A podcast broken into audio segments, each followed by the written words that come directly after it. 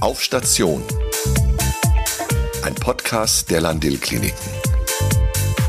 Mit Frank Mignon. Für die heutige Folge unseres Podcastes bin ich zu Gast bei Tobias Dussa. Er ist auf der urologischen Station der Landil Kliniken als Bereichsleiter der Pflege tätig und wir sprechen über seinen beruflichen Werdegang, über eigenverantwortliches Arbeiten, über die Zusammenarbeit mit anderen und, man glaubt es kaum, auch über die sportlichen Ambitionen eines modernen Krankenhausteams. Ja, Herr Dusser, ich freue mich, dass Sie Zeit für dieses Gespräch gefunden haben. Sagen Sie mal, ähm, Bereichsleitung in der Urologie, was macht ein Bereichsleiter? Ja, also äh, die Bereichsleitung ist ähm, die pflegerische Bereichsleitung auf Station. Äh, ist natürlich ein spannendes, breit gefächertes Aufgabengebiet. Also man ist so der, so eigentlich der Organisator und so eine Art Problemlöser auf der Station. Äh, man hat so sein Team, ähm, ist da natürlich zuständig für die ähm, Dienstplangestaltung der Mitarbeiter, also organisiert die Abteilung, dass genug Personal da ist, ähm, ist aber auch so ein Bindeglied zwischen der Pflegedienstleitung und den Mitarbeitern an der Basis, aber auch Bindeglied zwischen dem ärztlichen Dienst und dem pflegerischen Dienst, wo man dann halt auch viel vermittelt, viel organisiert. Und ähm, ja, so das Tagesgeschäft auf der Station managt. Mhm. Das kann man aber jetzt nicht einfach machen, indem man sagt, ich will jetzt Bereichsleiter werden, sondern Sie haben da schon eine Fortbildung dafür absolviert, ne? Genau, ich habe 2015 eine Weiterbildung abgeschlossen zur Stations- und Gruppenleitung im Krankenhaus.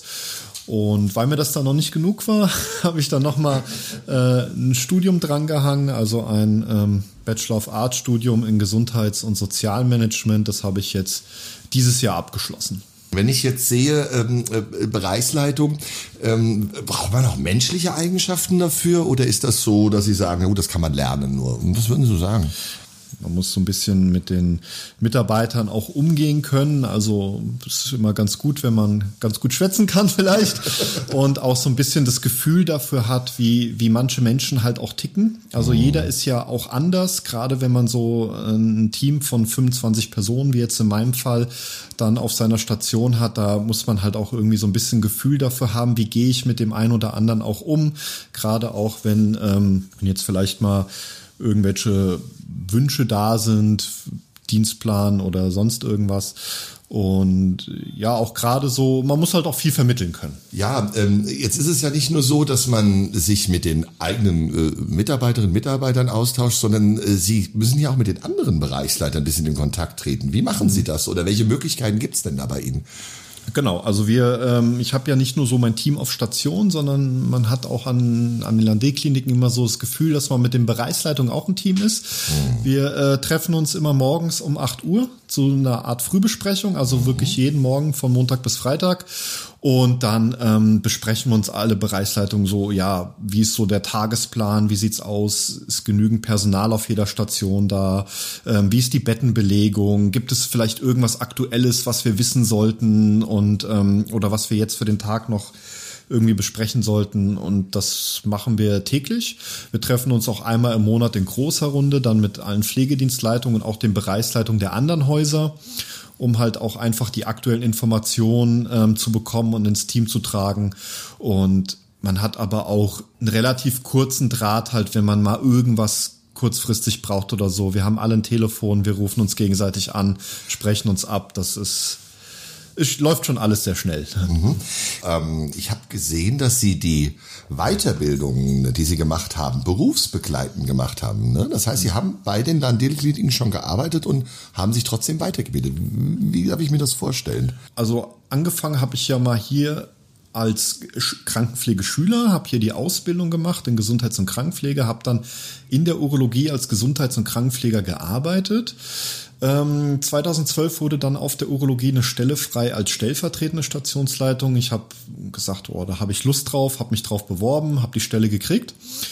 Und ähm, dann war es auch relativ schnell so, dass die Landel-Kliniken dann auch gesagt haben, na ja, man bräuchte ja auch ein bisschen theoretischen Background und noch mal ein bisschen Hintergrundwissen, so dass mir dann auch angeboten wurde, diese Weiterbildung zu machen, Stationsleitung im Krankenhaus berufsbegleitend. Das heißt, ich habe ähm, das zum einen natürlich finanziert bekommen und zum anderen war ich dann auch für die Schulungen freigestellt. Also ich hatte dann so einmal im Monat eine Woche quasi Weiterbildung und ähm, das war dann halt auch Arbeitszeit, also mega gut.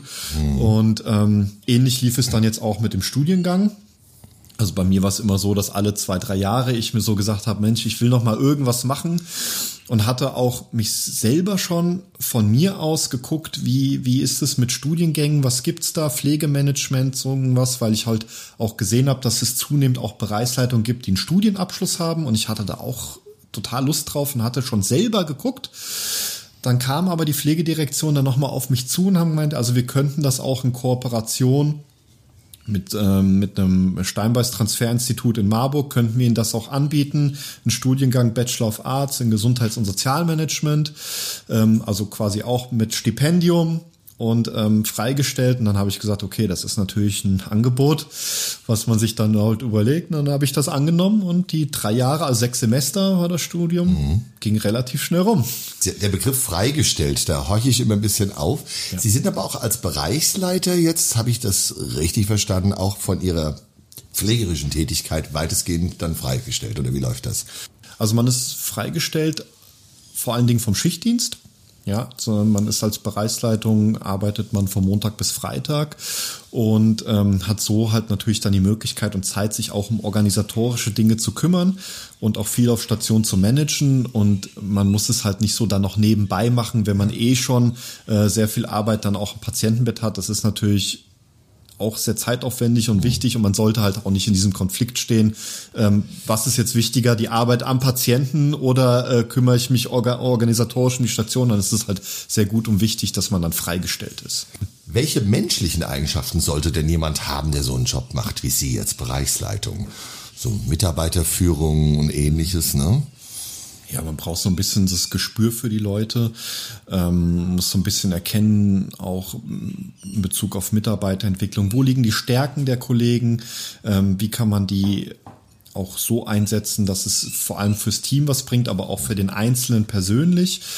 Und ähm, ja, man muss halt auch viel kommunikativ sein, also viel vermitteln können. Auch man arbeitet ja in Schnittstellen mit anderen Berufsgruppen und dann kommt es schon mal vielleicht auch zu Meinungsverschiedenheiten oder man ist sich uneinig, wie jetzt irgendein Prozess gestaltet wird und dann muss man halt auch sich sicherlich auch durchsetzen können und sagen können, okay, wir wollen also seinen eigenen Standpunkt vertreten können, auch den der Mitarbeiter vertreten können. Ähm, aber auch auf Kompromisse eingehen, ja, und ähm, gucken, wie man das gemeinsam bewerkstelligt, nämlich die Hauptaufgabe, nämlich die Patientenversorgung, die sollte halt immer im Vordergrund stehen, ja, und der Patient sollte im Mittelpunkt stehen und da gilt es halt gemeinsam, das zu lösen. Mhm. Ja. Wenn wir jetzt mal so am Rande auch mal Ihr Fachgebiet jetzt nehmen, also die Urologie, da wo ja. Sie jetzt arbeiten, da, gerade da sind ja menschliche Eigenschaften aufgrund des sensiblen Bereiches besonders wichtig, glaube ich, oder? Genau, man muss halt, äh, gerade in der Urologie muss man schon sensibel sein.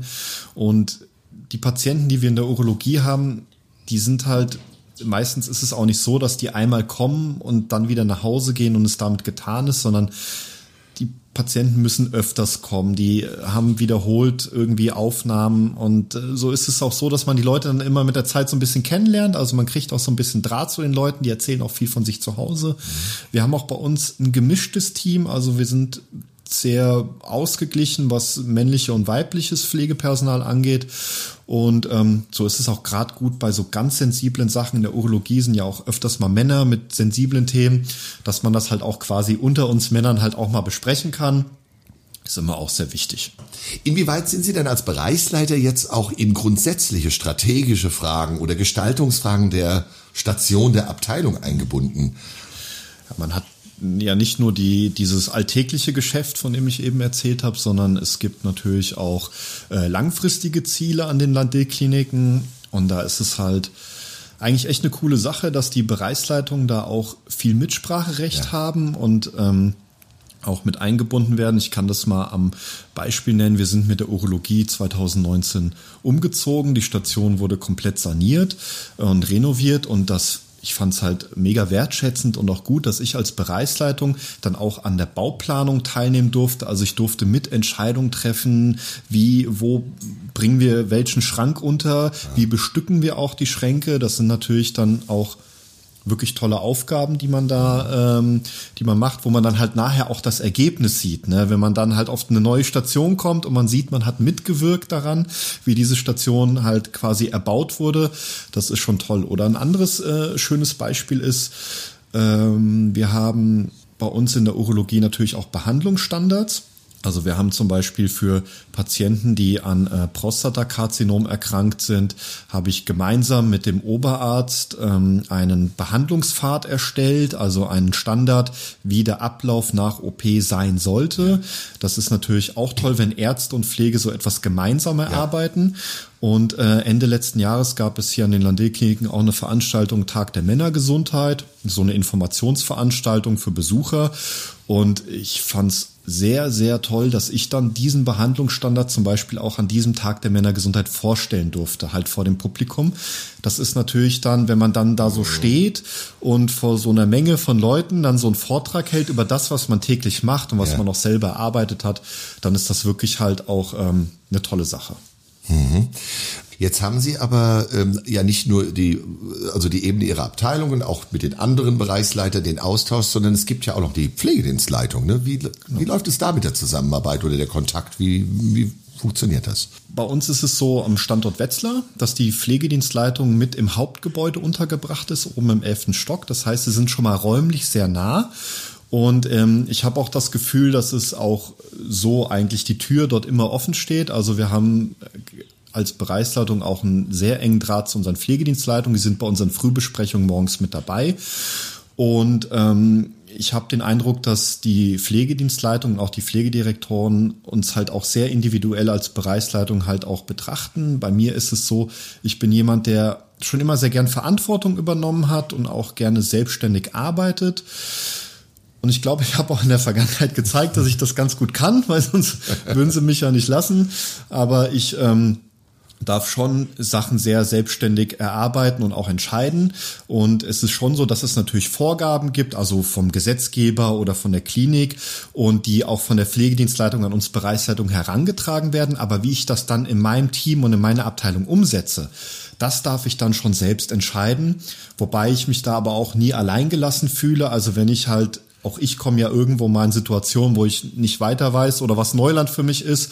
Und dann ist es immer ganz gut, dass ich halt auch mal kurz anrufen kann in der Pflegedienstleitung. Da kriegt man in der Regel telefonisch immer jemanden oder es wird zurückgerufen, dass man halt auch einfach nachfragen kann und auch was Sachen über einen kurzen Dienstweg mal schnell klären kann. Mhm läuft schon gut. Läuft gut. Ähm, jetzt äh, habe ich gehört, dass es bei Ihnen sogar eine App für Mitarbeiter gibt. Ne? Was ist das eigentlich? Ja, es gibt auch äh, für uns äh, eine Mitarbeiter-App. Also dort ähm, kann man sich mit anderen Mitarbeitern vernetzen, auch äh, abteilungsübergreifend, äh, gibt, hat viele tolle Funktionen. Es gibt äh, Rundschreiben, die darüber veröffentlicht werden. Ist ja auch so eine Aufgabe für mich als Bereichsleitung.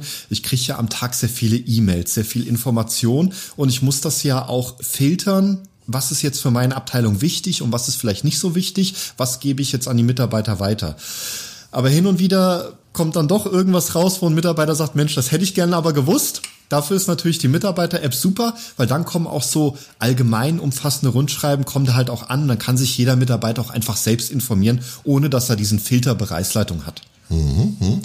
Jetzt ähm, sind Sie ein sportlicher Mensch und ich habe äh, irgendwo Leuten hören, dass Sie sogar für die Landil-Kliniken mal so richtig loslaufen wollen, ne? Oder was, ja. was, was gibt's denn da? Das wird jetzt spannend. Also ich habe ähm, ich war noch nie ein großer Läufer. Ich bin, ich spiele sehr gerne Fußball, aber ich habe irgendwie, ich weiß gar nicht warum, ich habe Anfang des Jahres angefangen, irgendwie laufen zu gehen und äh, hab's erstmal nur so für mich gemacht, so aus Spaß und äh, bin aber bis jetzt immer noch dran geblieben. Also das Jahr ist ja schon zur Hälfte rum und ich gehe ein bis zweimal die Woche regelmäßig laufen. Bin jetzt auch nicht der schnellste, aber es macht mir Spaß und ich mach's gern. Und ähm, da gab es jetzt auch ein Rundschreiben von den Landil-Kliniken von der Geschäftsführung. Das ist mir dann gleich ins Auge gefallen. Da hat, ähm, haben sie Leute gesucht, also ein Team zusammengestellt für den Frankfurt-Marathon im Oktober. Natürlich Einzelläufer für die ganze Marathondistanz, aber auch Staffelläufer, also äh, Viererstaffel und ich habe lange überlegt, Mensch, sollst du dich dafür anmelden, ja oder nein? Und Anmeldeschluss ist jetzt Ende Juni und dann habe ich mir aber gesagt ähm, am letzten Freitag, okay, machst es jetzt einfach und dann habe ich mich da ähm, für diesen Staffellauf beim Frankfurt Marathon angemeldet und mal schauen, wie es wird. Vielen Dank, Tobias Dussa, für dieses informative und inspirierende Gespräch. Falls Sie keine weitere Folge unseres Podcastes versäumen wollen, so können Sie uns gerne abonnieren. Wir hören uns wieder. Auf Station. Ihr Frank Mignon.